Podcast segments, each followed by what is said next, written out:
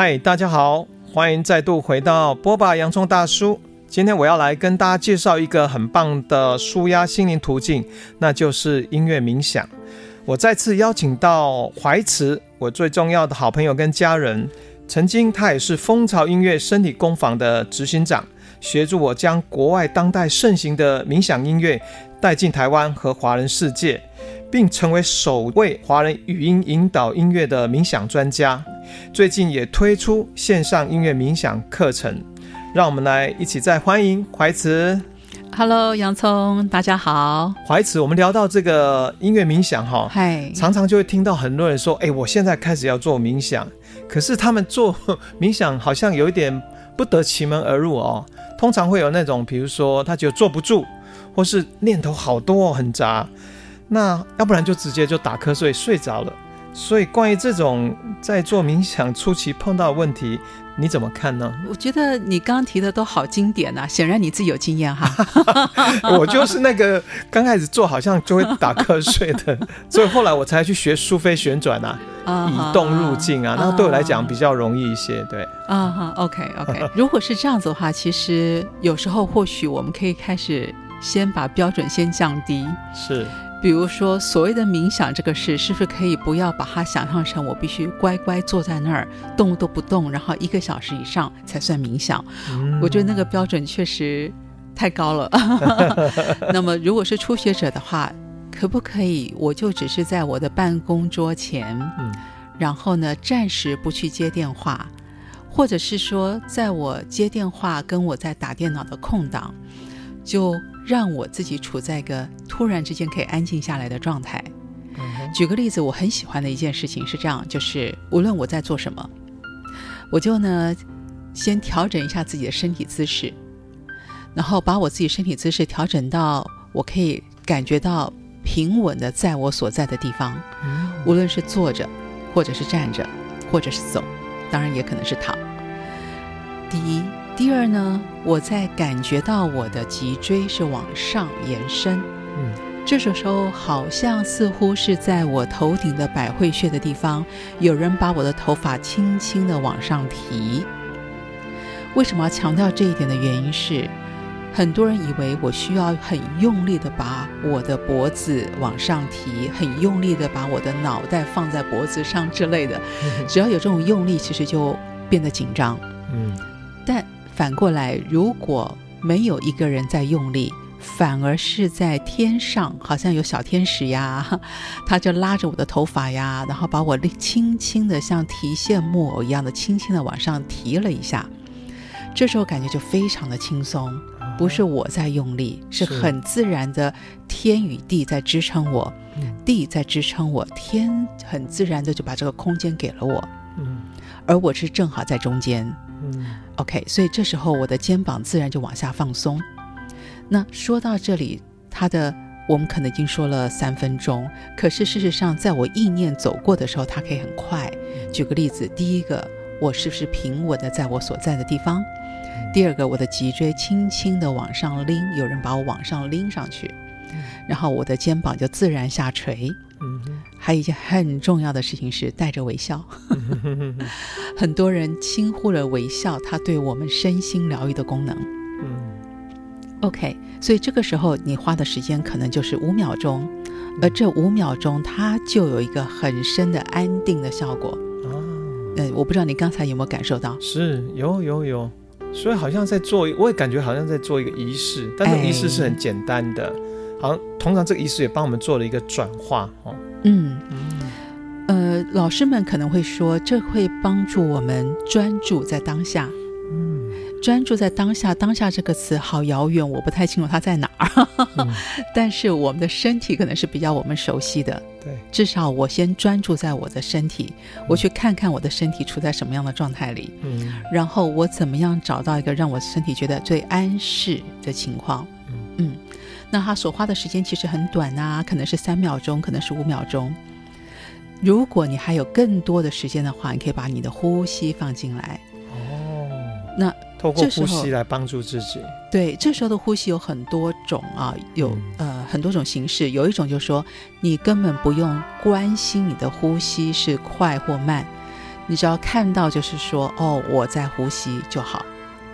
那当然也有一种教法是说，我在数我的呼吸，啊、哦，我吸，我吐，吸吐，然后我数数数。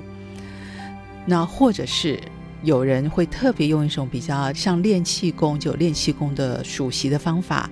我不知道你有没有印象，就是吴胜老师有教我们，嗯、就是吸五秒钟，二三四五吐，啊、哦、不对，还没有到，说错，重来。嗯、吸五秒钟，然后停二十秒。对，停完之后吐出去的时候呢是十秒钟。嗯，啊，这是个非常非常重要的气功修炼法。所以就看你此刻你想要就是练气功的话，就是可以抽一下数息，帮助自己安定，然后再静坐冥想。嗯，那如果你觉得不需要，你想直接进入静坐冥想的话，那就直接看你的呼吸或者看你的念头就可以。那我们如何来培养冥想成为一种生活中的习惯呢？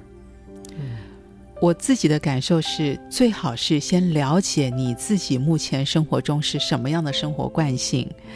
然后把冥想放进去，你的生活一天当中适合的作息里。呃，之前上次在谈家族系统排列的时候提到，现在很多人的意识是提升的。我们意识已经提升之后，现在很多人愿意，不管你有没有宗教信仰，都接受冥想可以是我们生命中重要的、有利的部分、有帮助的部分。是。那么，如果这时候我刻意的觉得我应该要去做冥想，就好像说我应该要去做跑步。很多人就发现说我没时间跑步，嗯，可是如果我不要想到我是要去做跑步，而是我每天上班的时间，我从公车站下车走路到我的办公室，我就当做是我这个锻炼的一部分，这时候它突然就变得比较容易。那同样的冥想也是在你一天作息当中，什么时间最适合你？是早起的那三分钟，还是睡觉前的三分钟？呃，三分钟，大家觉得好像三分钟目标会不会太低？我的想法是先启动，对，嗯，先让它可以启动，然后呢，它可能一开始是三分钟，你如此的享受，它自然不小心就变成十分钟。Yeah. 所以先有一个好慢慢的开始，甚至搞不好一分钟都可以哈。是，但是最重要是能够持续。是。因为我猜会想要去会思考到说，哎，冥想这个事情的人，应该他一开始抱的念头就希望他是变成生命中的一部分，嗯、可以持续永续进行了那个部分。对，就像你说的，嗯、现在冥想这个词，或是其实好多人都在做冥想，嗯、但我知道你在很早的时候就开始学习，并且持续的做练冥想练习嘛。那现在你的你也是一个。现在你也是一个非常资深的音乐冥想导师，所以我就想请你跟大家来分享，从自己的角度去深入学习到个人修持，一路上成为带领工作坊的导师，你是如何来做这个冥想的工作坊？呃，我想分成两个部分啊，一个是先说我自己的体验。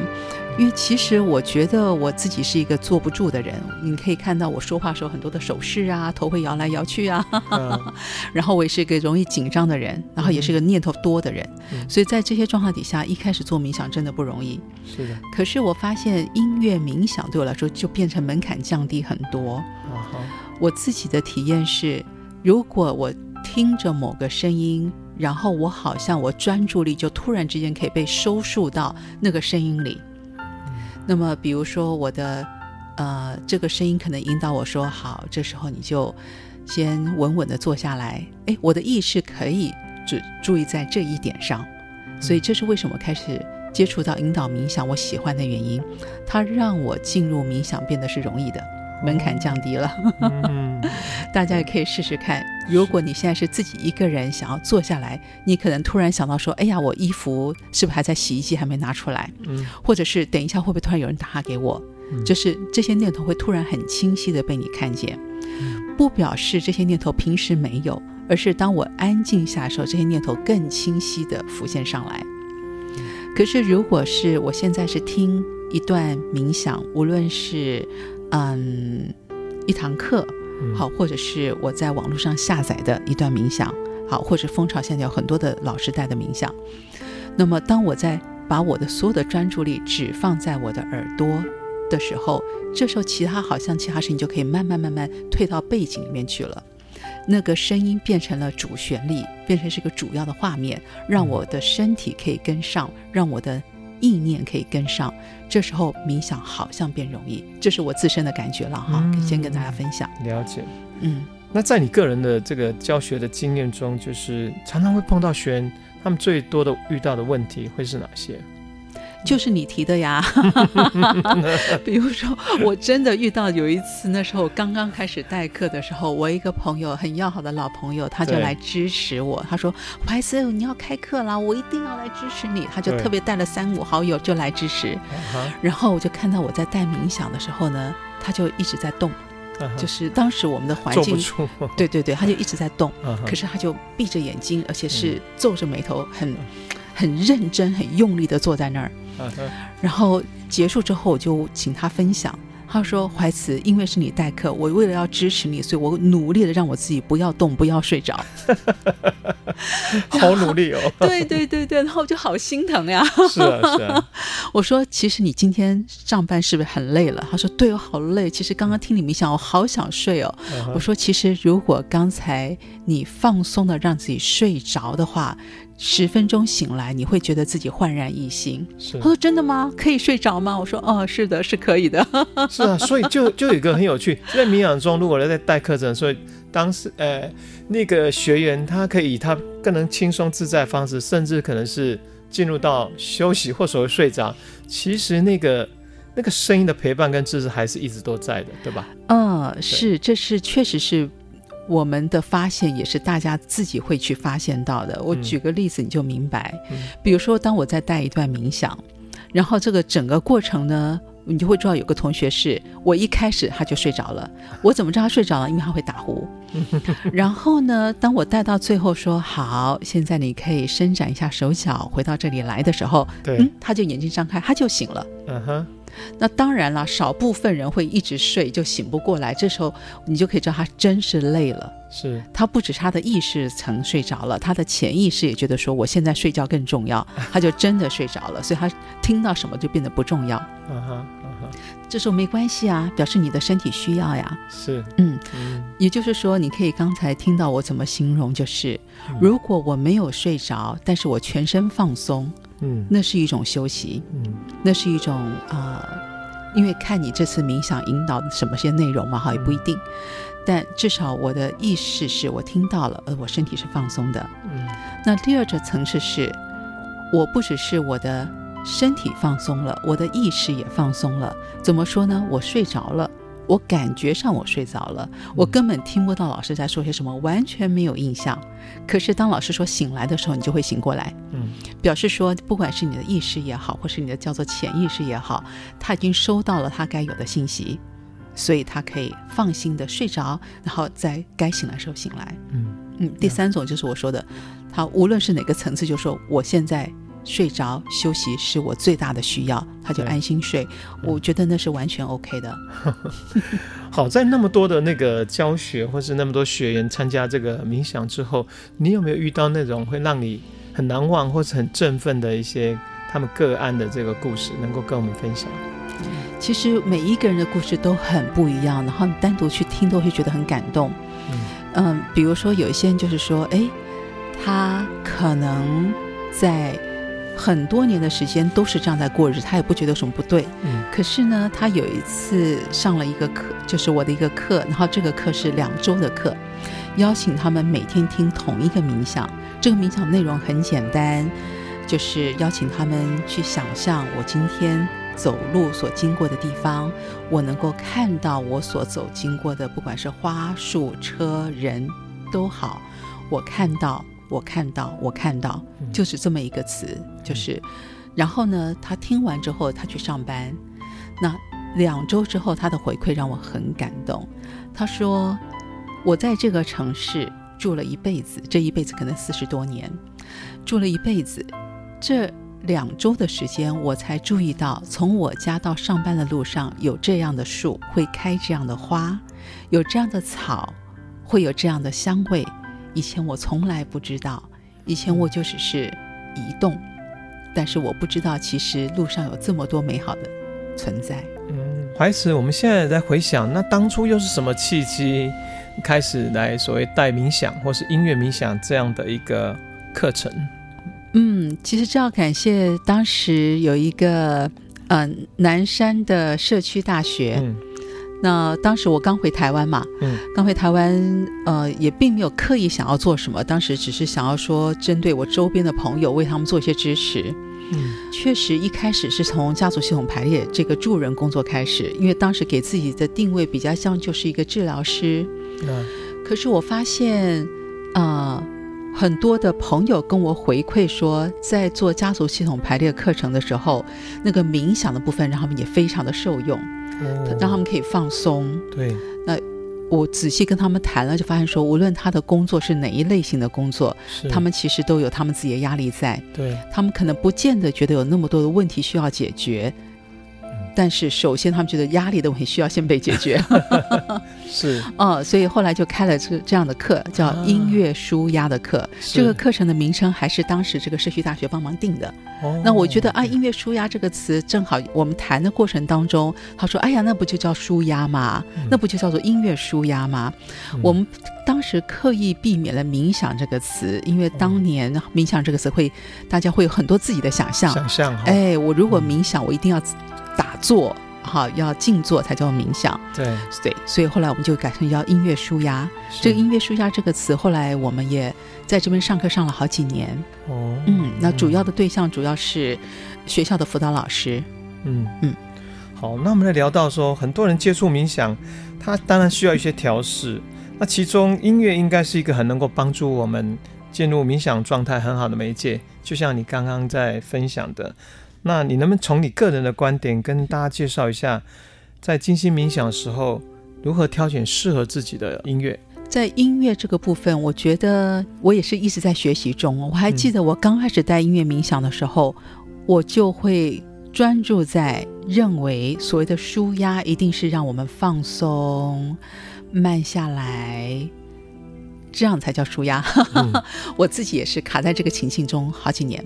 后来在实际的实践过程当中，就发现其实我们也需要先紧，然后再放。这时候紧过之后再放的放，你才知道什么叫做放。因为有些人实在太紧张了，他整个肌肉就已经是紧的。嗯、这时候这么紧的状态，你告诉他放，他不知道什么叫做放。但是这个时候，你要不要练习一下？来来来，把你的肩膀往上提，嗯，提提提提提，很提很提，提提提提到你的耳朵上去，然后放。那自己很紧，然后马上放，好像有个整个整个释放掉的感觉。嗯，对。这时候他们比较容易知道，哦，这个叫做放。而且刚刚很紧很紧，对比很强。对，而且刚刚很紧很紧那个地方，你突然会觉得好像很多的协议终于可以冲得过去的感觉。那这个时候会让我想到说，哎，其实。如果要达到最终目标是放松，最终目标是自在，那么很可能对于很多人来说，先要知道什么叫做不放松，什么叫不自在。所以这时候我在挑选音乐的范围就更多更广一点，所以那种活泼的音乐，然后动态的音乐被用上来。这时候我又结合了那个动态式静心的那个概念。呃，你也做过很多嘛？对。对。那动态式静心它的概念就是说我先。抒发掉在我身上不再需要的情绪，或是身体的紧张，然后我才能够进入后面的安静。嗯嗯，那我在早期做音乐舒压或音乐冥想的时候，我会比较着重在做后面的安静。后来发现不行，还得做全套，前面那个。舒压的，就是舒放情绪的，舒放身体紧张的部分，还是也是要变成是整个活动的一部分。对，那所以在选用音乐上面就就看情境喽。嗯，所以应该是现代人是更需要先，就是刚刚讲，不管是因为生活或是工作产生那个压力哈，嗯，那种紧绷的东西，希望透过移动或是抖动来做一些。这个这个，然后之后才有进到静。那以前古代人可能就很快就是啊，师傅说，那你静下来就坐，那他就可以坐得住这样子。嗯、因为生活形态改变了嘛。比如说像你就是刚刚你上一次在家族系统排列那个课上，我们那个谈话中，嗯、你就分享到要你突然安静下来是困难的，嗯、所以你选择的路径是透过苏菲。苏菲是用动态的，在那动态中你找到那个静的不变的中心。对，嗯，对。嗯、然后不过这边我再补充一下，不过后来我在跳音乐又再更广，就到第三个层次，嗯、因为我发现很多人的紧张是因为人际关系的紧张。嗯，他自己一个人的时候，他可能还挺放松的，哦、但只要有别人在的时候，他突然所有的紧张都冒上来。OK，所以我会把互动的部分又放进来，变成课程的一部分。是那这个时候就可以挑更广的音乐，呃，比如说大家来唱一首台语歌之类的呀，呃，或者大家来玩一个儿时的游戏呀。是，呃、先让那个场域里面那种比较容易紧张、陌生的感觉。能够先有一个软身就对了哈，嗯，很多人就很好奇，冥想一定要用音乐吗？音乐又对冥想有冥想使用音乐真的有这么多好处吗？嗯，我相信标准答案是，嗯，冥想就是冥想，跟音乐不相关。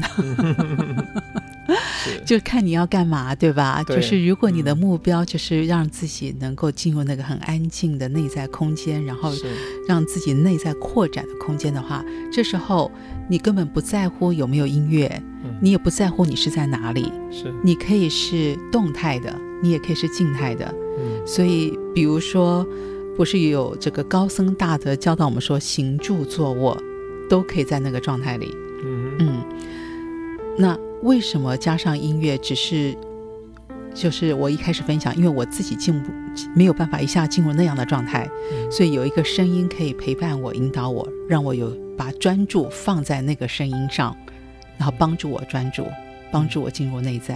嗯嗯嗯，嗯，除了音乐，你觉得还有哪些方法可以帮助我们更快进入冥想？比如说像我刚说的。如果不是音乐的话，它可能是一段某人的引导词，是啊、哦，这也是一个可能性。对，那比如说有人就会告诉你说呼吸，嗯、你可以观察自己的呼吸。嗯，那有人可以教你说你可以观察自己的念头。嗯，那也有一个方法是观察自己的身体。嗯，啊，这些都是这比较都是啊、呃、禅坐的方法。那因为这比较专业，可能我就。就不加没有这个资格去谈这些。我自己本身是很喜欢进入大自然的场域，嗯、然后我觉得那个场域很有一种支持，嗯、让你在那个状态下就很，第一个很能够放松，第二不管那时候就像你说的，冥想不见得你要坐着打坐啊，你可能我在走路的过程中，然后远远听到鸟的叫声，还有溪边的流水声，然后我就觉得整个人心就会静下来。嗯、在在我感觉那个时候，我也处在一个非常棒的冥想状态。嗯嗯，我想这边你提到几个重要的事情是，可能每一个人对“冥想”这个词有他自己的定义。对，啊、呃，就是每一个人会觉得我认为的冥想是什么。嗯，那么有了这个定义之后，再去看，那我认为我是否进入了这个状态？嗯，然后在什么状态容易进入？是，我觉得这些都是每一个人可以根据自己的状态去做讨论的。嗯。那跟你聊到这里，其实我就想跟你分享，最近我看了一个影片哈，科学在证明什么？嗯、就是当你我们刚刚讲，你做那些三秒五秒钟准备好，然后让自己处在 meditation，嗯，静心的状态的时候，他说在我们的那个脑部里面有一个区域，它是管那个就是属于能够让你安静下来那个。他说那个那个你的那个大脑那个空间会变得，随着你这个习惯建立哦，它会慢慢的变大一些，嗯，然后你那原先会比较焦虑。会感觉到压力很大的那个部分，它它也不是不见，它只是相对来讲，它还是在那里。但是好像那个那个那个会让你放松的、安静的，它空间慢慢在增大，相对你那个压力也就不会觉得那么的沉重。好，那用这个角度来讲，实际上好像冥想 （meditation） 或是能够任何做这种能够帮助你能够放松下来、安定下来，其实是非常有效的一个途径。要感谢。在近代的几位禅师，他们的推广，他们用正念的方式来教导一般人，无论你是不是有任何的宗教信仰，让自己能够比较安静下来，进入这个空间。对。那么，所以做了很多相关的实验。是是是，我我想你看的可能就这方面的书。对啊，嗯。所以我现在应该比较重要是聊到这里，应该是回到刚刚你最早提的，那如何让？呃，每一个人就是你怎么找到一个方式，让冥想成为你一天中的，好像像你刚刚说的，早上三分钟或晚上三分钟哈，嗯，成为一个很棒的一个生活习惯。当当然，有些人就会直接问说，那什么时候冥想是最好的，或什么时候做冥想是最恰当的？就你个人这么多年经验，好像没有一个，它有一个规律吗？或是有一个什么样的 priority 建议是什么？以我自己来看的话，我觉得还是看每一个人怎么样在你的生活中找到最适合你的。嗯、曾经我们都会觉得说啊，早上早起最好呀，嗯、但是就有朋友说早起就不可能，早起是我最忙的时间哈，哦、忙着要打理孩子啊，然后呢，大家都准备好了之后要出门赶着上班了，所以这是不可能。对那对他来说最有可能时间就是晚上睡觉前。那我觉得我。希望不要因为所谓的最好最适合而让你放弃了开始启动。嗯，只要你觉得可以的，你就开始启动。嗯，这是第一个。那第二个，曾经有人说早晚家人真的都太忙了哈，因为是特别是职业妇女。嗯。那么，但是她在办公室吃完中饭之后，可以有十五分钟的午休时间。嗯。那一般来说，中午可能是。相对上来会认为比较不合适的，但是对他来说那是他唯一合适的时间，所以我就建议他，就说那你不妨就听我的冥想 CD，因为当时不是发了这个呼吸放松与微笑的 CD 吗？对，我就推建议他听那个全身放松扫描法。是啊、嗯，那么他就在他的办公室选那个十五分钟短版的那一首，然后就十五分钟的时间，他发现他对他的整个下午，后来对他整个的心情都有很大的改善。嗯。怀慈，你还记得我们在二十年前创立那个身体工坊的的发生是怎么开始的吗？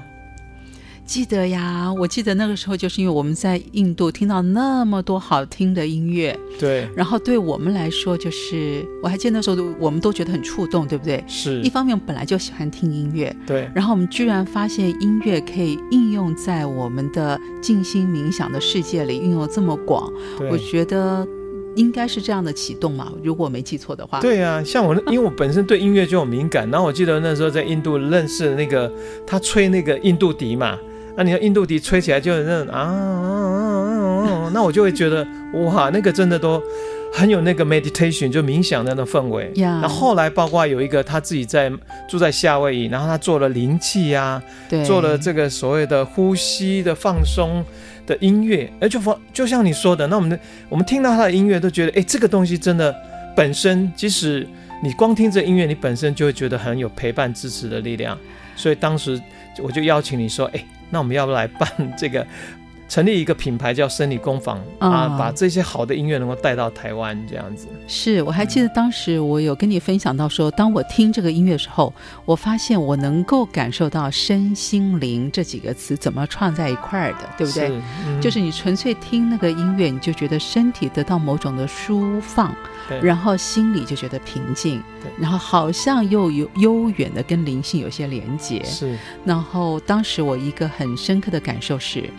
呃，以我当时有限的认识，我觉得台湾对于所谓的自我成长，还比较强调在我的意识层次怎么去谈、怎么去说、怎么去理解。嗯、可是根据我们后来在印度的学习，好像这个层次可以再更放宽一点，嗯、把身体的角度放进来。嗯嗯，所以后来我们才这个公司名叫身体工坊。我还记得我们当时有这么一个讨论。是的，然后出版了那么多音乐之后。好像在一个呃，就像你刚刚说的，因为你带领的这个冥想，然后慢慢很多人给你很正向的回馈，那我们又做了很多那么棒的音乐，那所以很自然而然，后来好像就促成了做一套你个人的这个音乐冥想专辑，叫做《呼吸放松微笑》。嗯、这个部分你要不要来聊一下？呃，这个出版真的要谢谢你，要谢谢老板赏饭吃，嗯、因为我自己从来没有想到出版任何东西，是。那只是在课堂上有些东西就反复反复的去带这个课，然后反复重复这样的冥想，那同学就反映说这个冥想对他们一整堂课的收尾太重要了，让他们真的感受到什么叫做身心放松，嗯、呃，然后就问我说可不可以把。我上课的录音，哈，就是剪辑下来，让他们发给他们，让他们带回家去听。嗯、那当时考虑到版权问题，因为我们都用的是音乐家的音乐做配配乐嘛，哈，所以你那时候提醒我说，那干脆我们要正式来发行。我记得好像是这么一个缘由，对，所以我们就。把我课堂上常用的几个冥想做了整理，嗯、整理成最后精华，找了这四个冥想。嗯、然后我还记得当时你也很费心的去找到不同的音乐家谈到这个授权，我还有这个印象。我记得那主要的音乐授权是来自丹麦的几位很棒的音乐家。嗯、后来这套专辑出来之后，好像得到非常非常多人的非常肯定，也也帮助他们很多。是，我就很感谢，就是真的是不管是。是不是这个领域的人都很大的肯定？有精神科医生，他私下分享说，他推荐了不同的冥想给病人，但是好像就是这一套的那个接受度是非常高的。是，嗯，对。那我觉得是因为是一个整体性的吧，除了是因为我的声音，我的冥想，我觉得那个音乐本身也占到非常重要的因素。对。那因为有这一套出来，后来当然这十多年来，其实很多人哈.也都在做所谓的透过音乐来做导引冥想。但我觉得这个部分都带来一个趋势，就是为什么今天一开头也在讲说，希望介绍音乐冥想这个途径，因为它它对很多人来讲，有些人听音乐他已经有感觉可以平静下来，可是对很多人还需要一些话语的引导，可以帮助他们更能够去融入。或是去感受到这个音乐跟话语带来的那份支持力量，对吧？嗯，我的观察是这样子，就是没有错。当有个音乐出来的时候，我的意识确实可以放在这个声音上。是，可是我们人还是对语言是最最敏感的。这是一个从胎儿开始，我们就会开始听妈妈的声音，听爸爸的声音，而且听心跳的声音哦，妈妈的声音。哎，哇，你说这话是好温柔哦。是的，我可以想象我那时候在子宫里面啊、哦，是非常享受的。以后我有看到。OK，所以这个时候如果再加上语言，它的引导又可以让你感觉到能够搭配你的心跳，搭配你的呼吸，这时候。等于是双重的效果，一个是语言，它引导着你，搭配着你的心跳呼吸，然后再搭配这个音乐的衬底，好像它的效果就真是加成的被放大出来。是是，对，所以这也是我们今天来聊到说，这个音乐冥想实际上可以成为生活中，尤其对繁忙的上班族。或许他每天可以播出给自己五分十分钟，不管是他能接触到从 YouTube 或是从蜂巢过去出版，或是其他老师们他们所做的音乐冥想导引，也许更快速能够帮助他们转化，或是能够找到一个频道，能够慢慢的安定下来。嗯嗯，因为纯粹只是听音乐，我的意识脑还有可能到处乱跳乱窜。Yeah. 可是，如果我听的这个音乐还有包含一定的语言引导，我们大部分的人其实只有能力听一个声音。是，当我愿意听进去这个声音，而且我愿意让我的意识随着这个声音去，不管是上山或下海，或者只是在我的内在的身体移动，比如说全身放松扫描。哦这时候我的意识是真的就会带到那里去，是的，所以我的意识就不会在心猿意马的到处乱跑啊。哦，这也是让我们专注放松的一个很重要的因素。好，聊到这里，那我就迫不及待想来请怀慈哈带我们大家来做一段这个音乐冥想的导引。嗯，既然讲到这，我觉得还是想要跟大家分享的就是全身放松扫描法，因为这个方法非常的简单，它可以是三分钟，可以是十五分钟，也可以是三十分钟。那么我们现在大概就来做一段八分钟左右的全身放松扫描法。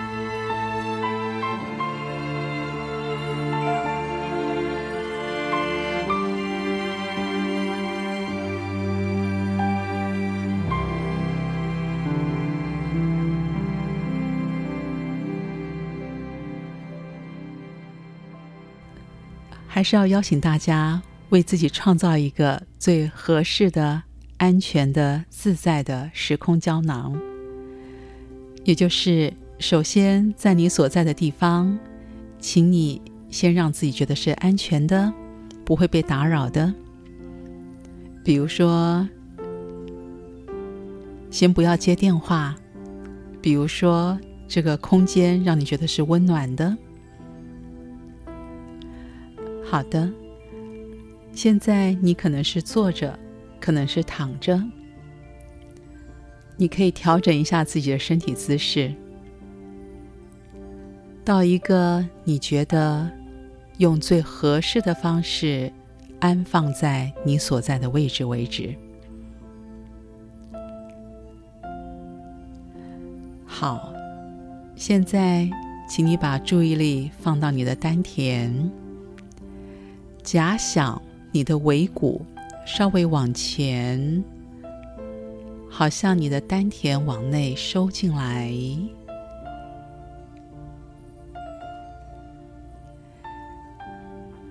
好的，现在假想你的脊椎往上延伸，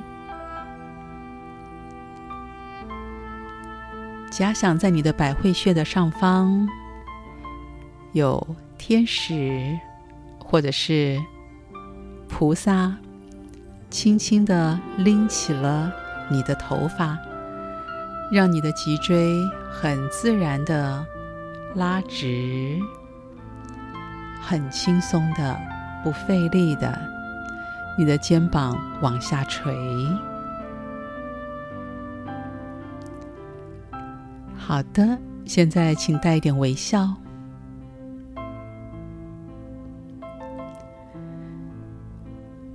现在，请把注意力放在你的头顶上方，再把注意力移到你的眼睛的中间。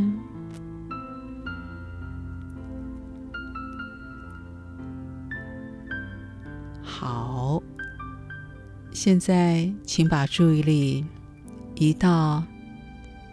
你的嘴，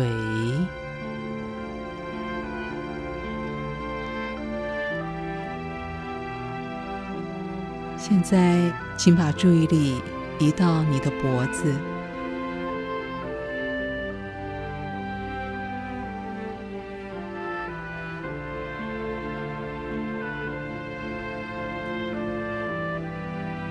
现在请把注意力移到你的肩膀。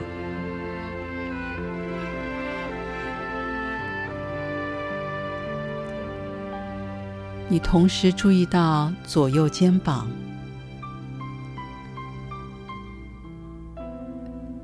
左边和右边。你同时注意到了你的上手背、手肘、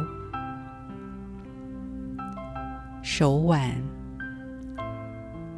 还有你的手指头。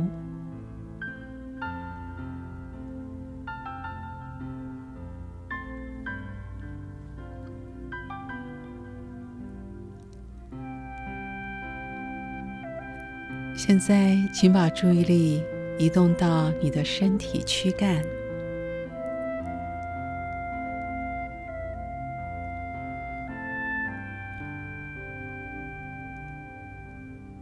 包含你躯干里面的所有的脏腑、脊椎、皮肤。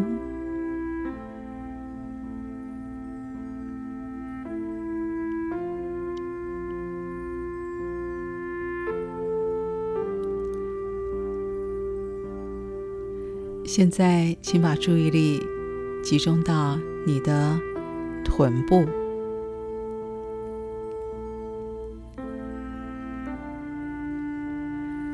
到你的大腿，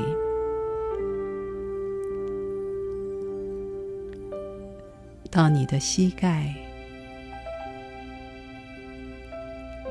小腿。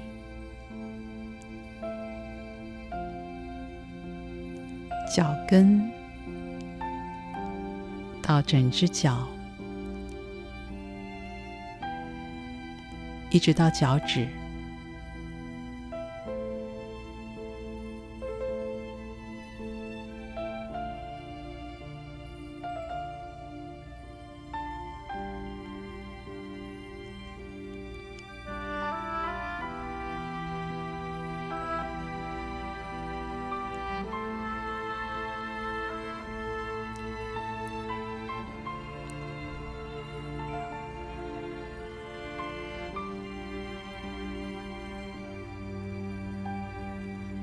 现在你只要安心的呼吸，不用特别改变你的呼吸，就依他所示的看着吸气、吐气就好。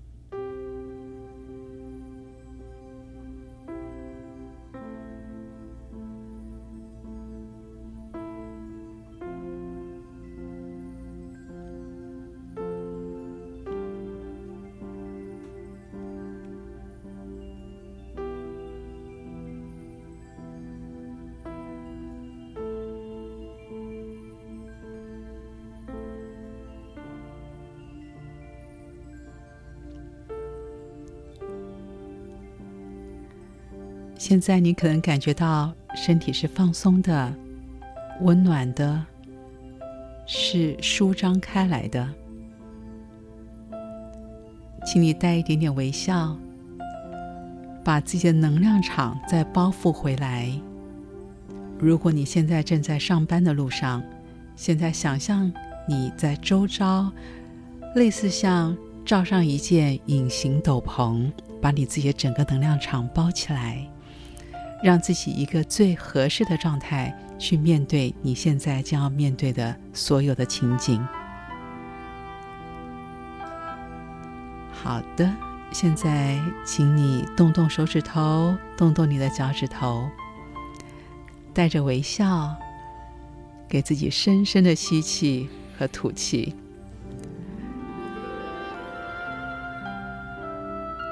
请回到你现在所在的地方。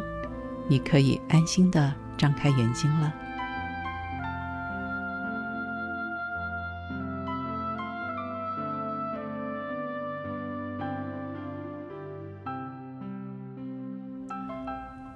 刚刚怀慈带领我们做的这个音乐冥想放松练习，我感觉我全身在睡午觉那个状态，短短不到十分钟，但是得到了很深的休息。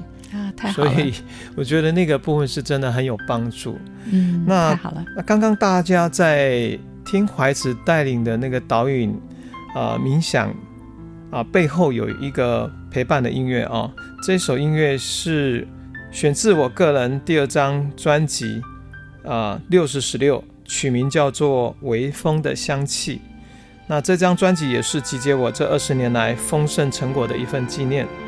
这首曲子很适合在结束一天辛劳之后，静静的聆听。再次感谢怀慈来到节目中和大家分享这么多宝贵的经验跟知识，以及身心灵小学堂中的冥想导引，希望对你有帮助。